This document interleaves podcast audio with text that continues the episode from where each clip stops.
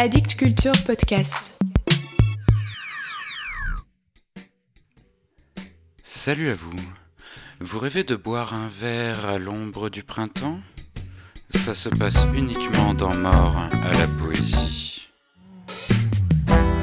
Mort à la poésie. Mort à la poésie. Je suis un homme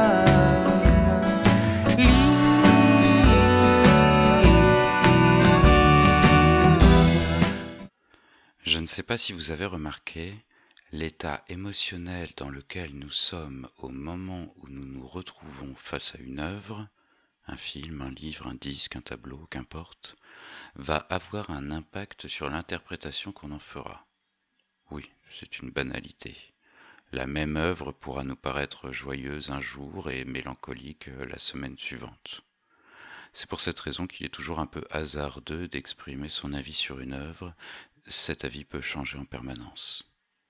La première fois que j'ai parcouru les poèmes de Woo Suk-yong, je m'en rappelle, c'était en plein été, il faisait chaud, et les textes qui m'avaient d'abord attiré étaient ceux qui étaient les plus doux, légèrement contemplatifs.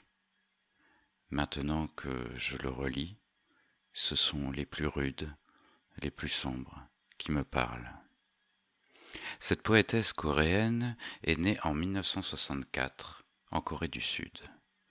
À l'âge de 28 ans, elle a déjà publié deux recueils en Corée.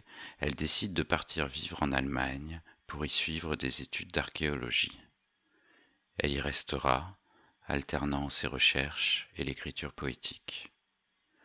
Elle est morte bien jeune, à l'âge de 54 ans, au moment où les éditions Bruno Doucet préparaient cette sélection de textes sous le titre 15 degrés vent de nord-ouest, dans une traduction de Kim Young-ja. Pardonnez ma prononciation.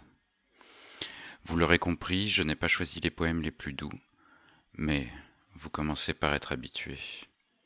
Écoutez.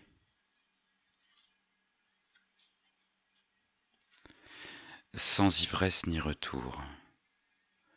En quelle année buvait-on un verre à l'ombre du printemps? À ce moment le soleil brillait-il? En m'écroulant, étais-je ébouriffé ou non sous ses rayons? Pourtant je n'ai pas souvenir d'avoir laissé partir mon cœur. Nos cœurs étaient-ils ou non face à face? Il y avait quelque chose que j'ai pu embrasser sans bras. Était-ce toi? Étais-tu l'ombre de ce printemps sans bornes? Le cœur, se perdant tout seul, a voulu vivre en rêve et mourir dans l'ivresse. Mais n'était-ce pas un problème de s'en aller? Es-tu alors revenu en enchevêtrant même les chemins parcourus, ô cœur?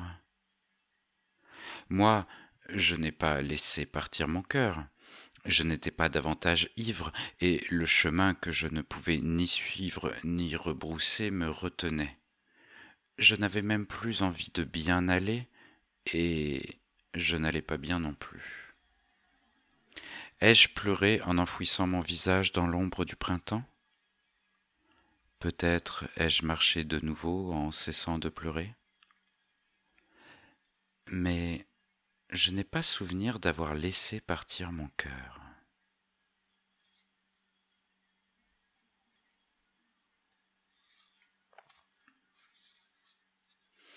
Un deuxième. Notre dîner. J'ai invité un lapin et on a dîné. Le lapin regarde distraitement la table préparée par l'empoté que je suis. Le plat du jour est de la viande de lapin. Le lapin mange du lapin et moi aussi, je mange du lapin. Ce n'est pas le lapin, c'est du lapin, dit-il. Le lapin qui mange de la viande de lapin est au même niveau que moi. Quel repas en ce monde peut être différent? On a invité l'herbe pour manger de l'herbe, on a invité le souvenir pour manger ensemble le souvenir, on a invité la haine pour manger ensemble la haine.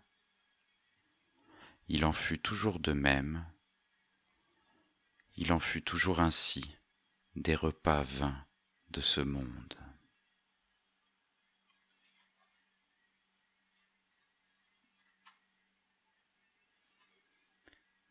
Et le troisième et dernier, en ces temps-là, un enfant qui grandissait dans une rue méconnaissable a fait irruption dans mon rêve.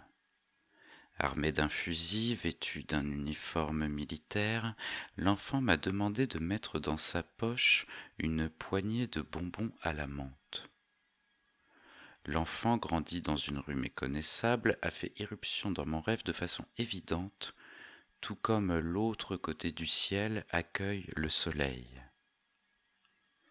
Le jour où j'ai traîné longtemps à la bibliothèque, en me remémorant la ville disparue dans un séisme ou la ville en guerre qu'on ne peut plus visiter. Ce jour où j'ai déchiffré la quantité d'oignons récoltés dans un document à l'écriture cunéiforme. L'enfant armé d'un fusil qui se tient debout dans la rue. Quand je regarde d'un air absent un des visages du monde dont on rêvait, disparaître au loin comme les animaux d'une forêt en feu en Nouvelle-Zélande, cette nuit des avions grondent.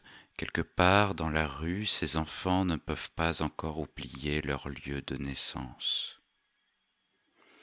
En ce temps où personne n'a encore préparé les cercueils pour les vieillards qui font griller la viande de mouton au feu en plein air et la retournent de leurs mains tachées de sang. Des femmes se promènent tête nue, le visage découvert, en ce temps où des hommes aux traits de femmes se frappent la poitrine en pleurant.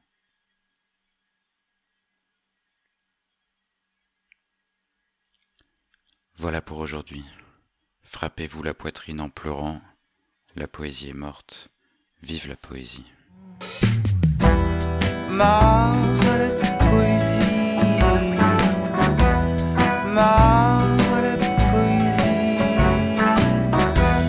Je suis un homme.